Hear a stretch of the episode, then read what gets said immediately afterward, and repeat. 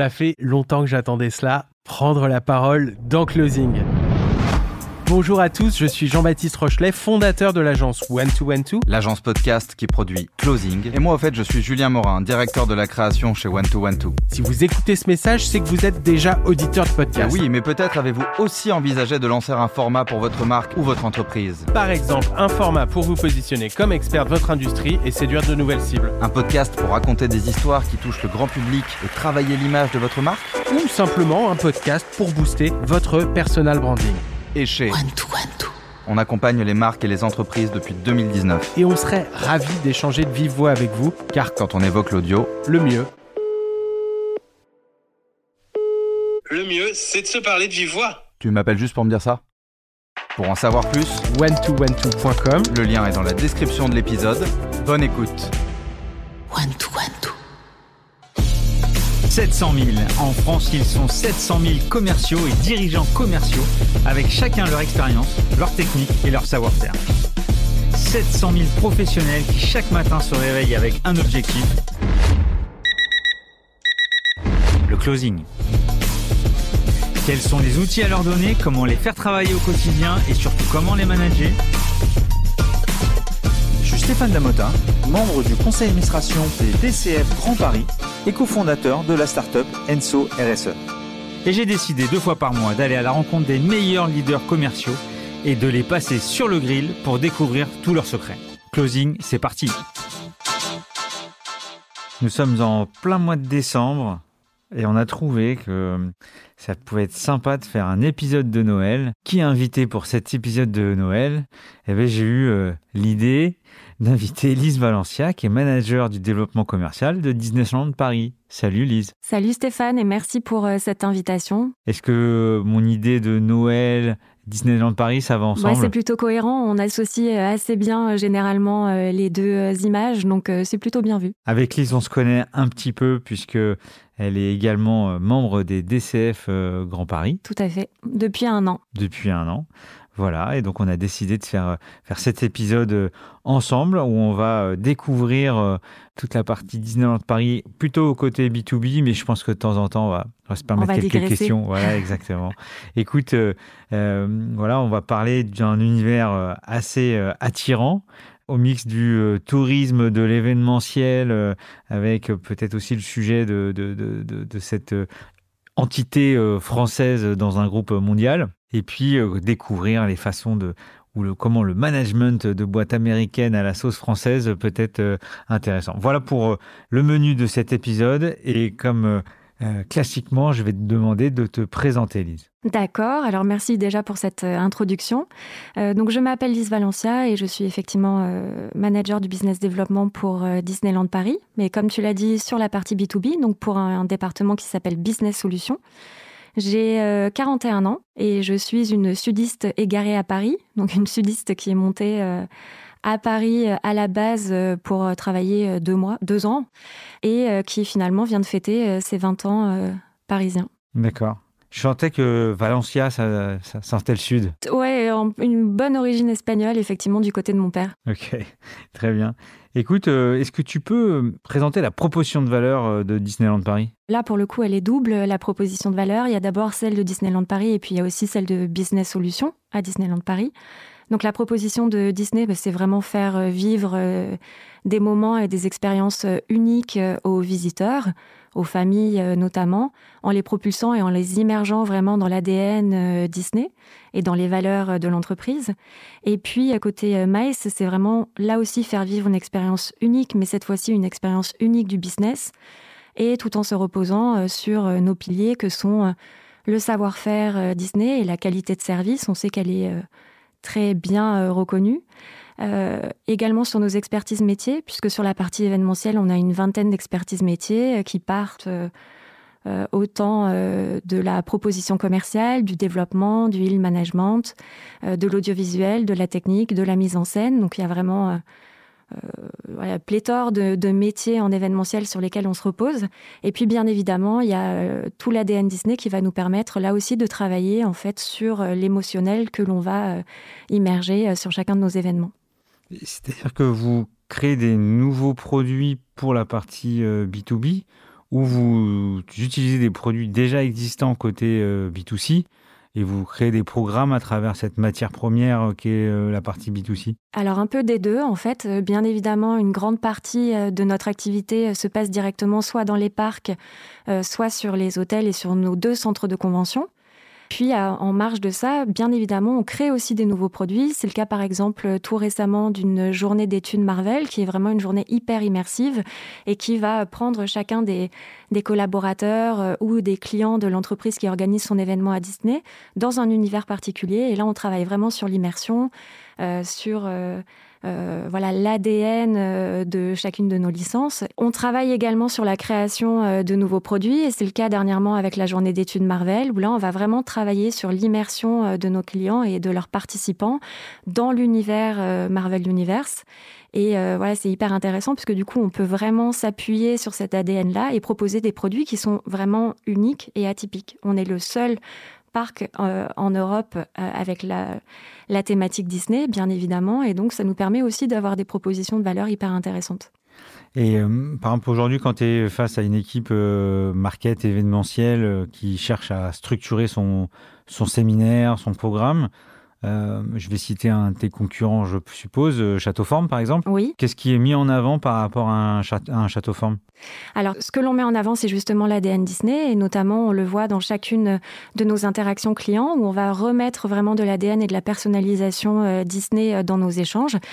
exemple, lorsque l'on travaille sur des site inspections, donc là où on amène le client vraiment venir repérer notre destination, nos centres de convention, on ramène toujours de l'historique Disney et on, peut vraiment le personnaliser. Et ça, c'est une grande chance pour les développeurs commerciaux notamment, parce qu'on a la chance de ne pas travailler que sur une structure hôtelière, où généralement, lorsque l'on va visiter euh, des espaces euh, événementiels, eh bien, on va rester sur des euh, critères et sur des qualités très techniques. Donc, on va parler euh, du métrage, on va parler de la hauteur sous plafond, on va parler de la mise en place technique, etc., etc. Là où nous, on va pouvoir vraiment raconter toute une histoire, travailler sur le storytelling. Il faut pas oublier que Disneyland Paris et la Walt Disney Company, c'est une entreprise d'entertainment. C'est une entreprise qui manie le storytelling parfaitement bien. Et c'est aussi ce que l'on essaye d'impulser à nos commerciaux et qu'ils l'utilisent vraiment comme un outil de conversion. Je vais te poser une première question, c'est est-ce qu'il y a un persona? C'est-à-dire que est-ce que euh, le public B2B type, il a, c'est une femme, c'est un homme, il a quel âge euh, quelle catégorie socio-professionnelle euh, Est-ce que vous avez un persona qui ressort ou des? Alors il y a vraiment là pour le coup tout type de persona. ça peut très bien être des euh, clients d'une société, ça peut être des collaborateurs de la société, ça peut être aussi euh, des sociétés qui veulent animer leur réseau de distribution. Donc là, on travaille vraiment sur tous les secteurs d'activité et sur tous les personas. Ensuite, nous, sur la partie vraiment organisation pure de l'événement, on va majoritairement euh, travailler avec des populations qui sont des directeurs communication, des directeurs marketing et dans certaines entreprises qui sont un peu plus structurées sur la partie événementielle avec véritablement des directeurs événementiels ou des responsables événementiels mais c'est un tout petit peu plus rare et c'est vraiment sur des plus grosses euh, structures et des plus grosses compagnies. Ok. À la question de dire oui, mais si euh, l'environnement, euh, l'atmosphère Disney ne plaît pas, par exemple, parce que j'ai 80% de personnes qui sont à fond et qui trouvent ça super, et j'ai 20%, quels sont les arguments de dire, même si tu n'es pas forcément Disney addict, tu vas passer un super moment parce qu'il y a il y a plein de choses euh, là-dessus. D'ailleurs, je te retourne la question. Est-ce que toi, tu étais Disney addict euh, à la base? Euh, moi, je pense que je suis d'une génération, on est Disney addict, oui. Bon, alors c'est majoritairement les retours qui nous arrivent, et en fait, il nous arrive assez fréquemment aussi que certaines personnes, et notamment même des organisateurs d'événements purs, euh, ne soient pas forcément Disney addicts, mais viennent à Disneyland Paris pour la modularité de nos espaces, voilà, la, praticité de nos lieux, pour la qualité de service, pour euh, l'environnement et pour des produits aussi assez exclusifs, puisque lorsque tu viens en entreprise, tu as aussi la possibilité de privatiser tout ou partie euh, de nos parcs pour pouvoir la proposer quelque chose de très différenciant et surtout quelque chose qu'à titre individuel, on ne peut pas acheter. Donc il y a aussi des interlocuteurs lorsque nous on est en phase de prospection qui vont nous dire euh, eh bien non moi je souhaite pas du tout venir à Disney parce que euh, mon événement euh, c'est quelque chose de très sérieux. On, ne vient pas pour s'amuser ni pouvoir Mickey dans les couloirs. Et en fait on, là aussi on a une vraie persuasion qui est vraiment la qualité professionnelle de nos espaces où lorsque l'on est dans les centres de convention tu l'as vu d'ailleurs sur la soirée des DCF je pense on peut vraiment, si le client le souhaite, gommer entièrement l'ADN Disney ou au contraire en jouer et l'utiliser pleinement. Ok. Et est-ce que, en fonction des. Je me pose cette question-là. par exemple, si je parle du Roi Lion, forcément, je suis j'étais public, j'ai vu arriver ce, film, etc. Il y a d'autres nouveautés Disney. Mes enfants commencent à être grands, donc je suis peut-être un peu moins. Euh, quand j'ai vu justement la super soirée qu'on a passée ensemble, dans le spectacle, quand je connais, je suis beaucoup plus. Euh, euh, c'est beaucoup plus interactif pour moi, je suis plus, plus captivé que quand je connais pas du tout. Est-ce que lorsque tu sais que tu as une équipe euh, d'entreprise avec des gens de plus de 50 ans ou de plus de 45 ans, est-ce que tu, vous allez adapter votre programme à des choses qui sont plus connues ou vous êtes plutôt 4-4 en disant dans tous les cas, ils ont des enfants, des petits-enfants, ils connaissent? Alors oui, effectivement, on va toujours euh, essayer d'adapter les propositions de contenu puisque en fait, on a la chance d'avoir des contenus qui sont vraiment totalement différents. On sait que sur des populations commerciales plutôt jeunes, par exemple, le côté Marvel Universe peut totalement fonctionner. Euh, les projeter un peu dans cet univers de super-héros va être plus parlant euh, peut-être que pour d'autres populations, euh, soit plus âgées, soit plus féminines. Encore qu'il y a beaucoup de femmes qui apprécient le côté Marvel Universe. Et en fait, on a tout un, catalogue de prestations et de produits qui peuvent totalement s'adapter. Et lorsque c'est pas le cas, on va aussi travailler sur du sur-mesure. C'est ce qui arrive la plupart du temps sur nos projets et essayer de construire la réponse la plus adaptée aux besoins du client. Ok. Et euh, justement, par rapport à, tes clients, euh, pour ceux qui nous écoutent, euh, on peut commencer à faire des, projets avec vous à partir de quelle taille? Alors, nous travaillons généralement à partir de 100 personnes sur ces projets événementiels. On n'a pas vraiment de limite dans le sens qu'on a des structures jusqu'à 6500 mètres carrés, donc dans lesquelles on peut même accueillir des événements jusqu'à, on va dire, 3000 personnes. Mais globalement, si on regarde un peu nos, nos résultats, notamment sur l'année dernière, on est plutôt sur des volumes moyens de 400 personnes. Voilà. Ce qui s'adapte parfaitement puisqu'on a vraiment des espaces qui sont dédiés sur le côté restauration pour 400 personnes. On a des espaces qui sont dédiés sur le côté plénière également. Et puis des unités hôtelières euh, qui sont, euh, qui sont totalement dédiées euh, pour la, clientèle B2B également. Je ne sais pas si je te l'ai dit, mais mon premier séminaire professionnel, c'était à Disney. C'est vrai? Ouais, c'était en 2001. C'était où alors du coup, tu te souviens? Oui, oui, alors je ne me rappelle plus exactement le nom de l'hôtel, mais je suis passé devant quand on a fait cette soirée DCF. D'accord, donc ça, devait être le Newport Bay Club. Sûrement. Et on était, oui, à l'époque, on était une force commerciale de 200 ou 300 commerciaux, donc c'était déjà... Voilà, bah, tu étais parfaitement là pour le coup dans la cible de notre clientèle.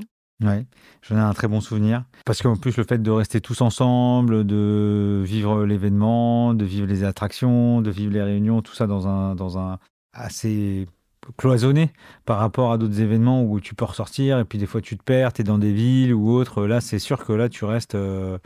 C'est un team building complet. Quoi. Absolument. Et en fait, c'est vraiment un de nos USP euh, très forts euh, pour les organes. nos clés de vente, donc, nos unique selling points, pardon pour les anglicismes. Euh, c'est vraiment des USP que l'on va mettre en avant, euh, comme l'accessibilité. On sait que on a la chance d'avoir une gare euh, qui est directement implantée sur le site, donc la gare de Marne-la-Vallée-Chessy, qui nous permet de desservir jusqu'à 60 villes en France quotidiennement. Dès lors qu'un organisateur d'événements a besoin de travailler sur un événement national, il a la sécurité d'avoir tous ses participants qui peuvent rejoindre facilement la destination. Et une fois effectivement euh, qu'ils sont arrivés sur place, on n'a pas besoin de repartir sur des transports, des transferts. On a vraiment cette unité de lieu qui fait que tous les participants restent au même endroit, au même moment, en même temps. Ok. La date de création déjà du parc, c'est? 1992. On a fêté nos 30 ans euh, l'année dernière. Et ça, pour le coup, moi je suis de 78, c'était un vrai événement. C'était un gros événement. La, sortie, entre guillemets, euh, la création du parc, le lancement, euh, ça a été Je me rappelle bien parce que j'ai même un souvenir où j'étais en primaire où on comptait le nombre d'années avant la sortie. D'accord. Donc c'était assez, assez fort. justement, plus que le, le, parc en tant que tel, l'impact dans le 77 et dans toute la partie, euh, ça doit être euh, colossal entre le RER, e euh, tous les toutes les infrastructures. des nouvelles villes quasi qui sont nées autour. Clairement. Alors ça a un gros impact effectivement sur la partie emploi également, puisque c'est un bassin d'emploi assez incroyable. Il faut savoir que Disneyland Paris, c'est quand même 15 000 salariés. qui sont sur site. Donc effectivement, c'est un, c'est un vrai impact pour la région. Il faut savoir qu'à Disneyland Paris, on a 15 000 salariés, donc 15 000 CDI sur site en permanence. Ça a été un gros impact aussi sur le développement immobilier, bien évidemment, de la zone, puisque aujourd'hui, on, est, on empiète sur plusieurs communes. Et euh, il faut savoir que Disneyland Paris, aujourd'hui, on a eu des pics de visitorat jusqu'à 16 millions euh, de visiteurs par an. Et si, en fait, parce que 16 millions, ça reste euh, assez conceptuel, mais il faut savoir que c'est plus de visiteurs que la Tour Eiffel et le Louvre réunis. Donc ça, ce sont des chiffres qui sont, qui sont assez impactants. Et puis, c'est quand même, c'est quand même 7 hôtels sur la zone, à peu près 5800 chambres d'hôtels. Donc les deux parcs, euh, comme tu le sais, 18 000 m2 d'espace événementiel. Donc effectivement, c'est un impact euh, très certain euh, sur, sur la destination. Il y a un centre commercial énorme qui est autour. Tout à fait, le Val d'Europe. Val d'Europe avec la partie, comment on appelle ça Outlet Les outlets qui sont... Tout à fait. où tu as énormément de trafic, où les gens viennent de partout pour... Bon, c'est vrai que c'est... Absolument. Et puis c'est une vraie zone qui attire aussi beaucoup d'entreprises. Hein. Euh, sur, euh, sur la région, aussi euh, du fait de l'accessibilité de la zone et du fait de la modularité des espaces aussi. Donc c'est un, un, un, vrai carrefour très dynamique. Ok. et justement, tout autour, ça a été. parce que même j'ai cru comprendre que les prix du mètre carré pour les habitants aussi a énormément progressé. Oui. Donc il y a un impact aussi. Bien sûr. Sur, sur, sur et qui ne cesse de progresser. Ouais. Est-ce qu'il y a d'autres. Euh, est-ce que là on parle beaucoup d'avantages Est-ce qu'il y a des, aussi des, des, choses qui ou des locaux depuis 30 euh, ou 40 ans se plaignent? Alors écoute, euh, j'ai peut-être euh, pas euh, toutes les informations là-dessus à, te, à te révéler, parce que je les connais pas forcément. Je sais pas, les feux d'artifice, est-ce que ça a des impacts Alors j'ai plutôt l'impression au contraire que... Alors je, je, je sais qu'à la création et à la construction des parcs, il y a eu beaucoup de, de réticences, parce que c'était déjà la culture américaine qui débarquait en France, c'était pas forcément très bien vu. Euh, voilà, je, sais qu'il y a eu euh, ces types de réticences à la création des parcs, mais j'ai vraiment l'impression aujourd'hui qu'elles se sont vraiment gommées et que les, euh, riverains et les, populations sur place sont plutôt ravis d'avoir le parc à proximité, autant pour le côté bassin de l'emploi que pour le côté voilà, zone commerciale, impact immobilier aussi. C'est aussi important de voir bah, les prix euh, de, ses propres propriétés aussi euh, augmenter. Donc euh, j'ai plutôt l'impression que c'est bien perçu aujourd'hui. Ok. Écoute, et c'est vrai pour avoir côtoyé quelques personnes qui habitent autour, il y a une vraie culture de je vais au cinéma, je vais au parc, c'est Halloween, je vais faire le tour au parc, je vais au resto, je vais au parc. C'est vrai qu'il y a, une vraie culture en, dehors du, parc en tant que tel, des, je vais pas dire des riverains, mais de la zone autour, d'endroits de détente euh, plus que le, parc d'attractions en tant que Absolument. et c'est aussi l'avantage euh, à Disney, c'est que certes, il y a les parcs donc pour lesquels il faut euh, un billet d'entrée pour pouvoir y accéder, mais il y a aussi toute la zone du Disney Village qui effectivement propose à, tout le monde, puisque l'accès y est totalement libre, de pouvoir profiter autant des espaces de restauration que des espaces de shopping, que du cinéma également. Donc c'est vrai que c'est un lieu qui est un lieu de vie très complet et qui euh, plaît beaucoup. Mmh. Et au contraire du, resto à burger avec euh, les serveurs en roulette. Ah oui, tout à fait, chez Annette. C'est ça. tu vois, pour le coup, pour rencontrer pas mal aussi de, de riverains finalement de la destination, il y a même des personnes qui, au contraire, vont vraiment rechercher la proximité des parcs. Euh, et certains s'amusent de pouvoir voir depuis le balcon de chez eux le château ou de pouvoir voir justement les feux d'artifice, les animations de Noël. C'est plutôt recherché en tout cas que récrié. Ok. Écoute, on va revenir un peu sur euh, ton métier au sein de, la firme. Donc, euh, est-ce que tu peux décrire la, machine de vente euh, de Disneyland Paris? Alors, oui, nous, en fait, comment nous sommes structurés sur la partie B2B Il y a donc le département développement commercial, qui est en fait un département d'avant-vente, où nous, on va véritablement travailler sur trois piliers essentiels que sont l'acquisition. Donc là, on essaye d'identifier véritablement de nouveaux leviers de croissance pour l'entreprise nous travaillons également sur la fidélisation. Donc on pérennise euh, vraiment euh, l'existant et puis on va travailler aussi sur le développement des nouvelles offres et des nouveaux produits qui est vraiment fondamental en fait dans notre évolution et dans notre business euh, model. Je te coupe avant que tu, continues. Quand tu dis fidélisation, j'ai fait mon séminaire au parc, je ne vais pas le refaire tous les ans, Donc tu fidélises comment? Alors ça, c'est une très bonne question. Effectivement, on n'a pas la chance d'avoir, comme certains groupes hôteliers, euh, des multidestinations. On est sur, une seule, sur un seul site. Donc on a des temps de fidélisation qui sont très longs, puisqu'on va avoir un taux de retour qui est généralement euh, sur 3 à 4 années. Mais au contraire, ce qui est vraiment intéressant justement sur ces temps longs de 3 ou 4 ans, euh, c'est de se dire comment est-ce que pendant ces 3 ou 4 années, je vais maintenir le lien commercial, comment est-ce que je vais rester proche de mon client, et comment à partir de ces 3 ou 4 années où le client va se dire tiens, voilà, ça fait déjà 3 à 4 ans qu'on est allé à Disney, on va pouvoir euh, y retourner. Comment est-ce que je fais pour être vraiment en top of mind et être présent à ce moment-là?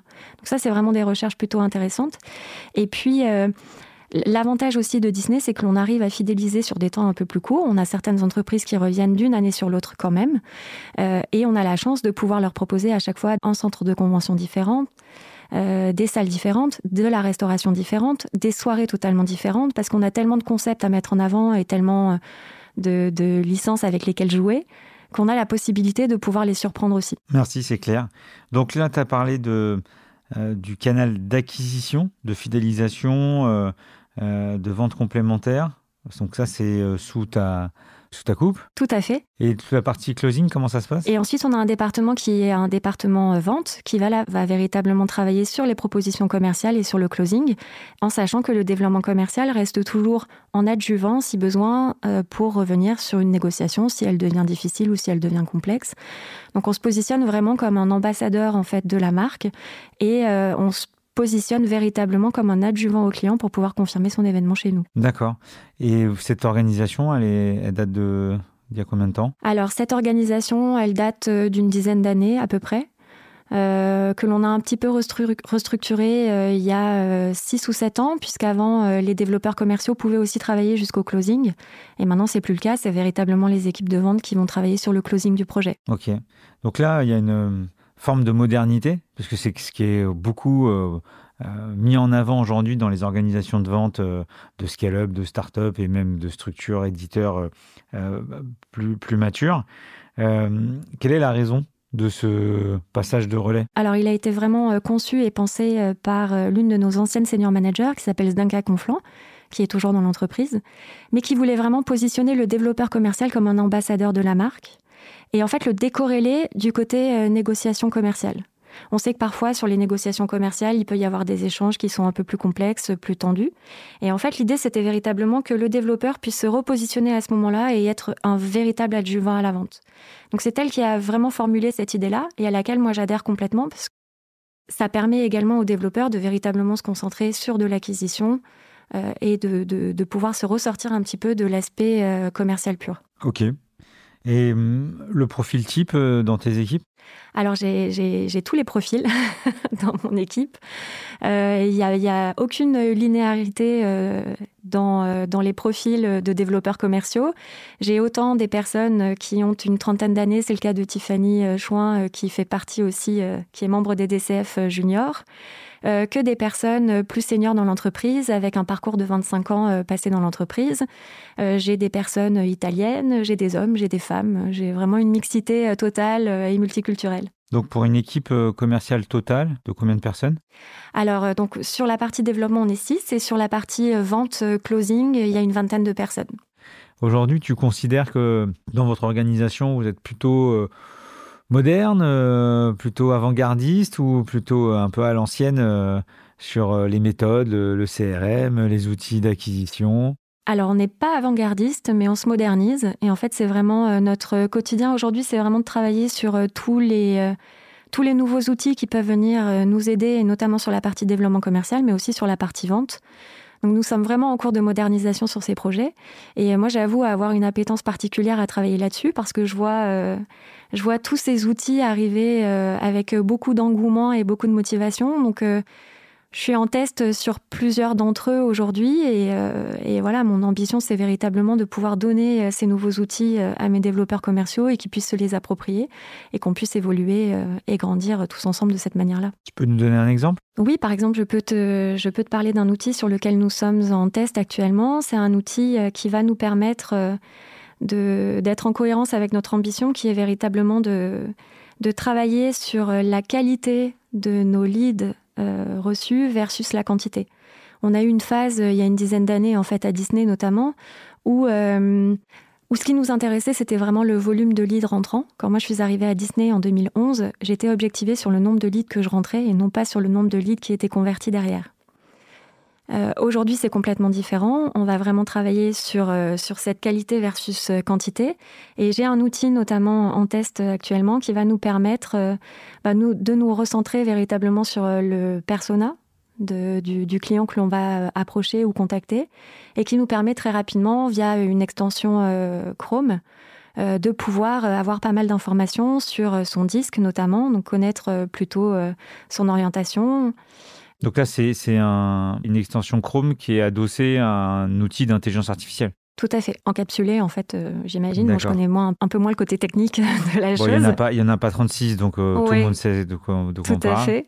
Euh, mais c'est vrai que ça va nous permettre, en tout cas sur la partie développement commercial, de pouvoir avoir déjà une image du client avant de le contacter, de pouvoir connaître ses traits de personnalité dominants, savoir si c'est plutôt quelqu'un qui a besoin de phrases courtes ou de développement un peu plus détaillé, si c'est quelqu'un qui est plutôt sur le côté graphique ou plutôt sur un côté euh, littéraire. Donc ça, tout ça est, vraiment intéressant. Ça va nous permettre aussi de travailler sur des accroches un peu plus personnalisées que celles que l'on pourrait avoir naturellement. Donc voilà, tout ça est très intéressant. On le teste, on va voir comment on l'adapte et comment on l'adopte. Ok, parfait.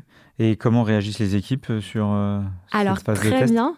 Euh, j'ai de la chance d'avoir plutôt des équipes hyper curieuses là-dessus. Et c'est vrai que mon leitmotiv, c'est vraiment de toujours travailler sur la formation, sur voilà, les évolutions, sur comment est-ce que l'on se modernise. Donc, c'est plutôt très bien reçu. Ok, super. Écoute, on va passer à une autre thématique, une thématique que j'aime bien, parce qu'on va parler de RSE. Très bien. on sait aujourd'hui que bah, dans le tourisme, c'est c'est un vrai raz-de-marée, euh, cette thématique-là, et, parfois euh, assez compliqué, et, ça s'explique. Tout à fait. Ça s'explique, et, je, parlais il n'y a pas très longtemps, euh, notamment de personnes qui étaient contre l'avion, mais sur des destinations assez lointaines, où c'est dans ces destinations, bah, ils vivent du tourisme, donc si les avions n'arrivent plus, bah, localement, bah, il y a des gens qui ne mangent plus, qui n'ont plus de, plus de revenus. donc, c'est pas binaire le on-off sur la partie RSE. En revanche, euh, sur les appels d'offres B2B, de plus en plus, euh, on voit arriver euh, tous ces, ces demandes de données dites extra-financières. Comment tu te positionnes avec ton offre Disneyland Paris par rapport à, ces, cahiers des charges qui sont de plus en plus précis sur ces thématiques? Alors tu as tout à fait raison, c'est vrai que de plus en plus on le voit arriver en fait dans les demandes clients en fait quel, quel va être notre engagement RSE. Euh, de manière très transparente euh, sur le B2B. Euh, on l'adresse depuis peu de temps. Ça a été un véritable déclic, d'ailleurs, notamment grâce au, DCF. Je pense que l'on en parlera un petit peu tout à l'heure. Mais on a eu la chance de rencontrer notamment la directrice sustainabilité de, de, Louis Vuitton, qui a eu cette phrase qui m'a beaucoup marquée et qui a dit que véritablement la RSE devait être aussi incarnée fortement par les commerciaux. Euh, et c'est vrai que nous, jusqu'à présent, on n'avait pas de prise de parole sur la partie euh, RSE. Euh, et on a compris que c'était vraiment un axe fondamental de développement. Donc on le rajoute aujourd'hui, on, met en avant chacune des activations qui sont faites par la destination, il y en a beaucoup. C'est vrai que beaucoup ne connaissent pas euh, ces activations.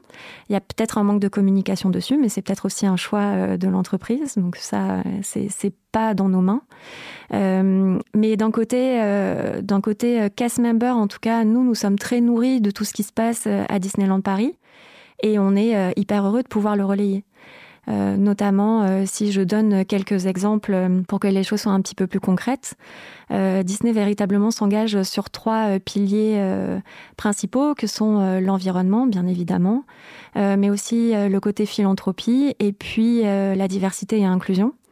Et sur le côté environnement, il y a plein d'activations qui sont hyper intéressantes à connaître et qu'on est fiers de relayer, euh, notamment sur le traitement des eaux. On a été le premier parc européen à, pouvoir posséder euh, sa propre euh, station d'épuration des eaux. C'est à peu près 3500 mètres cubes d'eau qui sont récupérés tous les jours, quotidiennement, qui sont des eaux usées provenant de nos parcs ou de nos hôtels et que l'on va retraiter.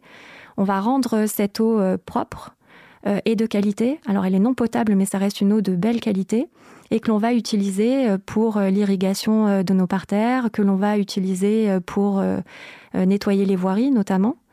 donc tout ça, c'est important de le savoir. C'est une vraie gestion de l'eau sur laquelle on travaille. On travaille aussi sur la gestion de l'énergie. On a la plus grande superficie européenne aujourd'hui de panneaux photovoltaïques qui sont installés sur le parking visiteur et qui nous permet aussi de d'avoir une création euh, énergétique qui représente une ville de 15 000 personnes. Donc c'est quand même euh, hyper intéressant là aussi. On travaille avec la géothermie. Donc là aussi, on est euh, autosuffisant à hauteur de 18% pour l'énergie de chauffage. Donc ça, c'est pour le côté environnement. Il y a encore plein d'autres activations. Sur le côté philanthropie, on, a accompagné plus de 150 associations caritatives depuis la création de Disneyland Paris. on a accueilli plus de 300 000 enfants défavorisés. Et puis on a un programme également qui est dédié à nos cast members qui s'appelle Disney Volunteers, où en fait chaque cast member peut euh, s'investir personnellement pour donner du temps à ces associations. Donc ça aussi c'est hyper euh, valorisant et valorisé. Cast member, tu t'entends? Cast members, ce sont les salariés. D'accord. Voilà comme on est une entreprise de l'entertainment, en fait, chacun des, euh, des salariés est considéré comme part entière du cast et donc on est, euh, ah, nous sommes des cast members. pas la terminologie. Et puis sur le côté diversité et inclusion, il y a aussi énormément de choses qui sont faites, notamment sur l'accessibilité, euh, sur les quatre handicaps qui sont visuels, auditifs, moteurs et cognitifs. avec notamment des spectacles qui sont entièrement traduits en chant-signe, ça est, très intéressant aussi. On a une vraie euh, égalité euh, professionnelle homme-femme dans l'entreprise. C'est aussi euh, important de le valoriser. Notre présidente est une femme, Natacha Rafalski. Et puis, on a été aussi le premier parc à créer son propre événement LGBTQIA+, qui a eu lieu là sur les deux dernières années au mois de juin pendant la marche des fiertés. Bon, LGBT, tout le monde connaît. Et tu peux euh, le LGBTQIA+. donc LGBT, tout le monde connaît. Donc Q, c'est euh, queer, I, c'est intersexué et euh, A, c'est asexuel. Et donc comment on fait un spectacle pour mettre en, c'est, une Gay Pride en fait que l'on a organisée euh, dans l'enceinte euh, des parcs et qui a beaucoup euh, bah, qui, vous a, déjà bien les fonctionné. Chars. Vous aviez déjà les tout chars. À fait. tout à fait. On a tout ce qu'il faut. Ok, super. Et donc tout ça, c'est mis en forme pour répondre à vos appels d'offres. Vous avez de la documentation qui est prête à être à disposition? Alors tout à fait, c'est même intégré directement maintenant dans nos présentations commerciales. Donc même lorsqu'on est en phase de démarchage client ou de prospection, c'est aussi un volet que l'on va traiter. Et c'est un volet que l'on a euh, donc sur les propositions commerciales. On a deux volets, un premier qui est un peu plus euh, succinct et un deuxième qui est un peu plus détaillé pour répondre euh, plus en avant sur des appels d'offres un peu plus poussés sur le côté RSE. Sans compter toute la partie structure de gare, de RER, pour que tout le monde puisse venir en transport en commun. Exactement. Il y a un sujet important dans la RSE, c'est les territoires. Et je pense que vous travaillez énormément avec les territoires euh, autour de vous. Tout à fait. Enfin voilà, donc des, vous en avez plein des, des points.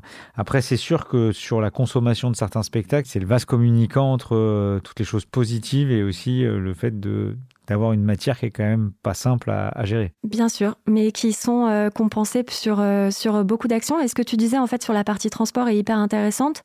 C'est vrai que sur l'événementiel, on a du transport. J'ai lu récemment, alors malheureusement, je ne vais pas pouvoir rendre à César ce qui est à César, mais une réflexion plutôt intéressante, je me, je me souviens plus du, du, nom euh, de la personne qui avait écrit cet article-là, mais il disait que notamment sur l'événementiel, effectivement, on se pose la question de se dire, est-ce que ça vaut vraiment le coup de faire déplacer... Euh, mes populations. Parfois, on a des événements qui sont internationaux, donc effectivement, il y a de l'avion aussi.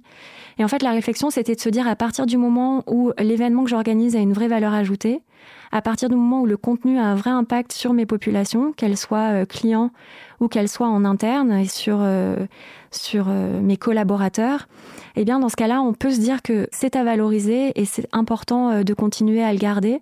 C'est vraiment important aujourd'hui de pouvoir se, se, réunir en présentiel et, de, pouvoir se recentrer autour d'un objectif commun. Ça, c'est toujours le sujet des trois critères ESG. On, pense toujours environnement, mais le S de social et le G de gouvernance sont hyper importants.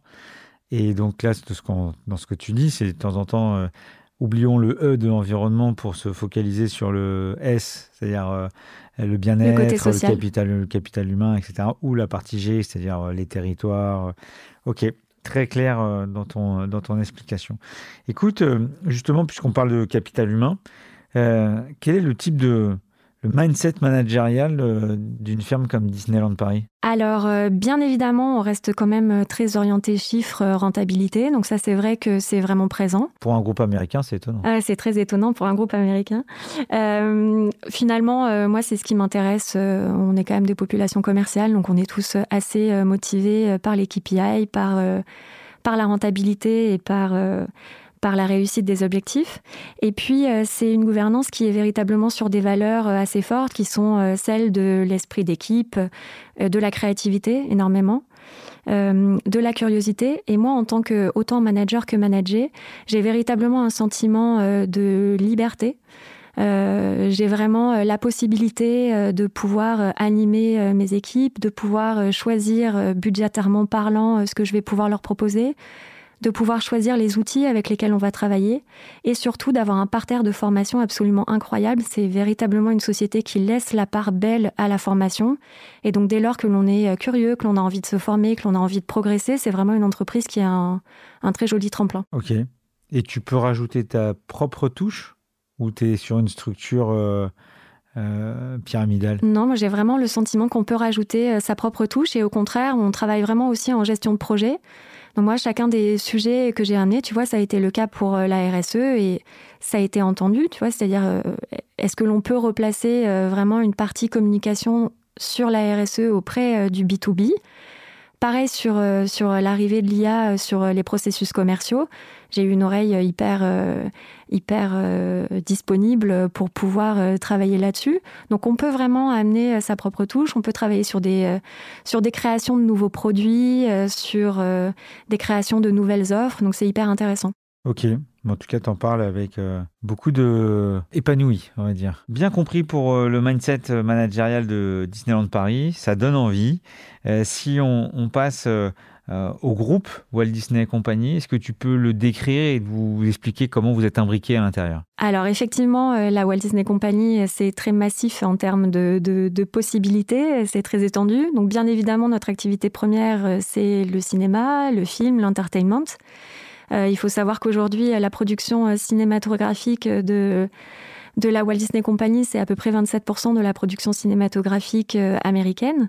Donc on est en concurrence aujourd'hui euh, avec euh, cinq gros acteurs de la production cinéma qui sont euh, donc Disney bien évidemment, mais euh, Universal, Warner, euh, Paramount et Sony. Et nous on vient s'imbriquer en fait dans cette maison mère, mais de façon finalement assez relative puisque l'activité des parcs, même s'ils sont nombreux aujourd'hui, donc on en a deux aux États-Unis, on a Pékin, Shanghai et Tokyo aussi côté asiatique, et puis on est le seul parc en Europe. Euh, mais finalement, on est une activité qui reste euh, assez euh, mineure dans l'activité globale de la Walt Disney Company. Mais en revanche, on va s'appuyer sur sur tout l'ADN et sur tout l'écosystème de la Walt Disney Company et notamment sur les licences, bien évidemment. Ok. Et hum, le spirit dans, à Disneyland Paris est très très anglo-saxon? Alors, euh, le spirit est très anglo-saxon, déjà parce qu'on est euh, une entreprise hyper multiculturelle, euh, donc avec des influences un peu de partout, mais c'est vrai qu'il y a ce mindset très anglo-saxon. Disneyland Paris, c'est 120... 120 nationalités, on parle 20 langues sur la destination, donc on a ce côté, on a ce côté assez multiculturel, oui. Ok. Tu as rejoint les DCF il y a un an. Oui, Pourquoi un an tout pile. Pourquoi? Alors oui, j'ai rejoint euh, les DCF donc il y a un an. L'idée de base, c'était véritablement de continuer euh, à me former, à apprendre, euh, à se challenger aussi. Et ce qui m'intéressait particulièrement sur les DCF, c'était le côté aussi très ouvert sur d'autres secteurs d'activité. Jusqu'à présent, moi, je, je, fais partie de plusieurs autres clubs, notamment l'UNIMEV, qui est l'Union des métiers de l'événement qui m'apporte beaucoup et qui finalement est resté euh, basé sur l'univers de l'événementiel. Et donc j'avais envie euh, d'ouvrir un petit peu ce scope-là, de pouvoir euh, me confronter avec d'autres secteurs d'activité pour voir si les problématiques et les sujets de questionnement sont les mêmes et voir si on peut y répondre ensemble. Ok. Et donc, un an après, est-ce que tu as trouvé ce que tu cherchais? Bah, Clairement, et plus que ça même, j'ai trouvé aussi un état d'esprit hyper intéressant. Euh, c'est vraiment l'idée de pouvoir euh, travailler euh, sérieusement mais sans se prendre au sérieux. Il y a des formats moi que j'adore, notamment les ateliers de co-développement où en fait les entreprises, ou en tout cas un dirigeant commercial va pouvoir mettre en avant l'une de ses problématiques commerciales et le fait de pouvoir travailler collégialement sur cette problématique est hyper intéressant. Donc là-dessus, j'en ai, retiré beaucoup. Et puis, j'ai été aussi marquée par pas mal de prises de parole, notamment sur celle de l'année dernière, qui était autour du courage managérial. Et j'ai adoré la qualité des intervenants parce qu'en plus, euh, ils parlaient beaucoup de leurs échecs. Et j'ai trouvé ça hyper intéressant de déjà d'avoir cette capacité-là à parler euh, à des pairs euh, de ce que l'on a raté. et je trouve que c'est parfois plus structurant finalement que ce que l'on a réussi. Et qu'ils puissent vraiment se livrer comme ça sur, sur des choses bah, qui ont foiré. J'ai trouvé ça vraiment hyper intéressant. C'était le binôme La Poste BMW Absolument. Ok, très bien. Euh, bon, tu nous as régalé avec une soirée DCF euh, euh, dans le parc. Tout à fait. Voilà. Comment Début novembre. Voilà. Est-ce que tu peux la décrire? Comment tu comment as fait pour concocter ce, ce concentré pour nous, quand on était super, hein, en grosso modo, en l'espace de 4-5 heures, je sais pas combien de temps on est resté, on a pu... Oui, c'est ça, voilà, 5 heures. pu découvrir à la fois le parc, euh, le spectacle, la qualité de la food, euh, l'animation, euh, l'accueil. voilà, comment, comment tu organises tout ça? Alors en fait, là, la thématique de ces dîners, c'était vraiment les dîners inspirants. Donc on a aussi recherché à, vous, à vous immerger dans l'envers du décor de Disneyland Paris. Donc on a vraiment mis en œuvre ben, tous les départements et toutes les expertises dont je parlais euh, tout à l'heure pour travailler et sur le concept de la soirée, sur euh, la restauration, sur euh, la mise en scène, sur les interventions. Et l'idée, c'était véritablement de vous accueillir au sein de l'hôtel New York pour déjà pouvoir vous faire découvrir la zone hôtelière, mais ensuite repartir directement dans les parcs pour vous faire vivre une soirée privative sur les parcs et pouvoir mettre en avant chacune de nos expertises, notamment à travers les interventions, euh, qui ont euh, eu lieu euh, pendant le dîner, autour notamment de la mise en place de la décoration de Noël et de comment est-ce que l'on va faire vivre la magie, et notamment sur le spectacle de drone qui est souvent très prisé pendant les, les périodes de Noël. Donc c'était véritablement l'idée de vous emmener un petit peu au-delà de ce que l'on peut faire sur une partie événementielle assez plus traditionnelle. Euh, mais vraiment de vous faire ressentir cette organisation, ces process, ce travail. J'étais impressionné par euh, les chiffres euh, du réalisateur, je ne sais pas comment si c'est le bon de terme. Ben ouais, sur le nombre de drones, tout le travail de fond, enfin c'est assez incroyable. Oui, sur le sur le 14 juillet, ça a été 1500 drones qui ont travaillé conjointement pour pouvoir produire un spectacle d'hyper qualité. Donc effectivement, c'est cet envers du décor-là est vraiment intéressant à découvrir c'est vraiment de la, haute technologie. Tout à fait. Ok, merci. En tout cas, on a passé un super moment. On arrive à la fin de cet épisode. Euh, question traditionnelle, c'est euh, à part les DCF, comment tu continues à progresser? Alors, à part les DCF, parce que j'avoue que les DCF m'ont bien fait progresser, j'en suis bien consciente. Donc, il y a d'autres, euh, il y a d'autres réseaux auxquels j'appartiens. Moi, je pense qu'on peut vraiment progresser avec la qualité des réseaux, et ça, c'est vraiment hyper intéressant. Donc autant avec euh, l'OTCP, donc l'Office de tourisme et des congrès de Paris, avec l'UNIMEV, donc l'Union des métiers de l'événement euh, dont je parlais tout à l'heure, avec Atout France également. Moi, je suis assez fan de toute la partie formation également, donc j'essaye de me former en permanence. Et encore une fois, Disney nous donne cette chance-là et cette opportunité euh, de pouvoir être assez friand et de pouvoir les offrir aux équipes. Et puis, je lis aussi beaucoup, j'essaye de me documenter assez régulièrement sur, euh, sur tous ces sujets.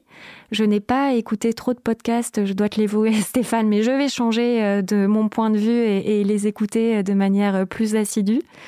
Et voilà, c'est vraiment une, amélioration continue. Ok. Écoute, merci beaucoup. finir sur une petite question concernant le parc et donc c'est l'épisode de Noël. Si tu avais un conseil à donner à nos auditeurs pour aller passer euh, quelques jours ou une journée euh, au parc euh, sur cette période hivernale. Qu'est-ce que tu conseilles? Et d'ailleurs quel est ton endroit préféré? Alors, ce que je vais véritablement conseiller, bon, déjà, c'est de flâner sur le parc parce que la décoration qui est mise en place sur le parc, elle est hyper immersive, elle est vraiment de partout, elle est hyper agréable à regarder.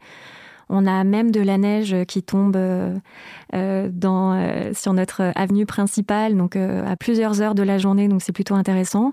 Mon vrai conseil, c'est surtout de ne absolument pas louper la parade de Noël, parce qu'on a même reçu des prix sur, sur le côté créatif de cette parade-là. Donc c'est surtout vraiment à ne pas rater. Ok, bah, merci pour le, le, conseil. Écoute, euh, on arrive à la fin. Euh, je te remercie. Euh, j'ai passé un bon épisode dans un univers que je connais peu, qui est à la fois proche et pas proche, c'est-à-dire qu'on ne connaît pas l'envers du décor et tu nous as fait découvrir un certain nombre de choses que qu'on ne connaissait pas, très précis sur la partie RSE, donc ça j'ai trouvé ça forcément très intéressant, et puis sur toute la partie qu'on peut s'exprimer, on peut être soi-même dans des groupes américains comme celui-ci avec des, des, marques hyper, hyper connues. Et, et voilà, donc j'espère que ça a donné envie à, à, un certain nombre de, au public qui nous écoute de, de venir faire des événements chez vous. Je l'espère aussi. Et toi, qu'est-ce que tu en as pensé? Bah écoute, c'est une première pour moi, donc je te remercie pour cette opportunité. Tu vois, c'est encore une preuve qu'avec le réseau, on arrive à faire des nouvelles choses, à se former, à apprendre. Aujourd'hui, j'ai appris euh, comment se passait l'enregistrement d'un podcast et je te remercie beaucoup. Bah merci à toi. Je vous souhaite à tous euh, des bonnes fêtes de fin d'année et rendez-vous l'année prochaine. Salut à tous. Merci à tous pour votre écoute. N'hésitez pas à vous abonner sur vos plateformes préférées et à mettre 5 étoiles, voire à conseiller à deux auditeurs de nous suivre. Ce podcast est proposé par les DCF Grand Paris et par One 2 One l'agence podcast des marques et des entreprises.